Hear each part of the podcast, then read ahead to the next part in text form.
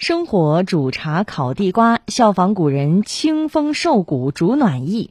最近关于围炉煮茶的话题风靡全网，大家纷纷把围炉煮茶当做这个秋冬里的仪式感，由此也催生了一轮围炉经济。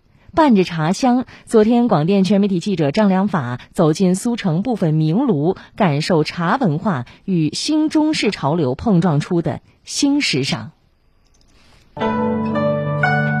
这个地方主要是明火炭炉，然后呢煮茶和一些柿子、橘子这样的方式。曲径通幽处，禅房花木深。记者慕名来到平江街道后方弄二十三号的这家竹之祠清禅民宿，这是由一处旧式民居改造而成。一进门，院内是用来经营的桌椅和随地摆放的煮茶明炉等，室内更是别有洞天，设有包厢、雅座、沙发。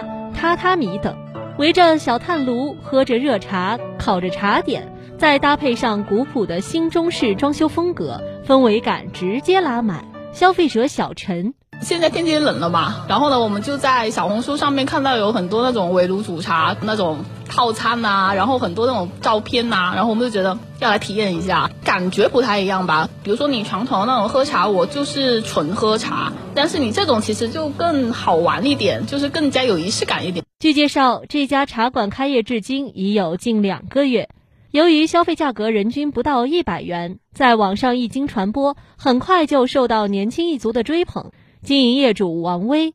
估计是前段时间疫情搞得大家也都没地方去，就是说朋友约会啊，干嘛能够找一个空间比较 OK、比较舒适的地方，坐在一起聊聊天、喝喝茶，一个场景的新式的一个地方了，就代替了以前那种去喝咖啡啊、干嘛坐在一起。传统茶馆可能去了，呃，就是喝茶，你不懂茶的人去了还尴尬，这儿吧，不懂茶的也可以了解一下、学一下，也都没有什么尴尬的。随后，记者又来到位于桥湾街库里弄二号的不造茶馆。不知什么缘故，茶馆正好锁门停业。附近居民金先生告诉记者，要是前十多天到这里，连定座都很难订到。跟茶楼也没什么区别，两个小凳子，咱们喝喝茶。一般的年轻人从小都出生在这个小区里边，甚至有的坐在别墅里边，感觉这种角落里边很好玩。哎，一个小井边上还有一个，咱们看到这个明火们在烧，怎么烤红薯啊，什么东西，感觉好玩呀。事实上，围炉煮茶早在唐宋时期就已盛行，当时人们喝茶便是用煮而不是泡。宋朝《岁时广记》中记载：十月朔，有司进暖炉炭。民间皆置酒作暖炉会，还有一种说法，围炉煮茶由云南的茶文化火塘烤茶演变而来。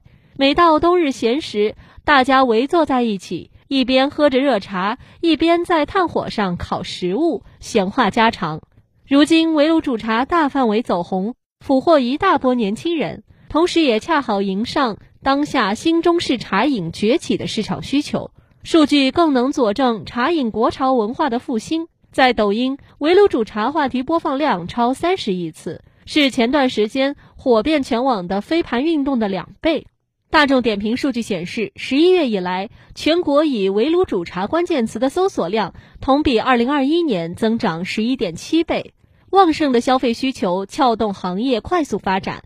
十二月至今，大众点评上新增围炉煮茶服务的实体商家数量环比十一月同期上涨百分之三百二十六。食品产业分析师朱丹鹏。把传统的一个喝茶进行一些创新、升级及迭代，去匹配新生代的消费思维跟消费行为，有点像老树发新芽。那整体去看的话呢，我们觉得这种形式跟模式应该来说会受到新生代的追捧跟青睐，而被这股围炉煮茶网红大风带起的消费体验也是良莠不齐。有的是出片好看，体验却一般；简单的小吃，口感一般的茶水，让消费者不免感觉松弛感没找到，反被割了韭菜。业内人士指出，消费场景的更新也实实在在助推了实体经济的发展。但如何让网红变长红，实现从昙花一现到多点开花，最终还要靠品质才能长青。这是从业者应该认真对待的一个问题。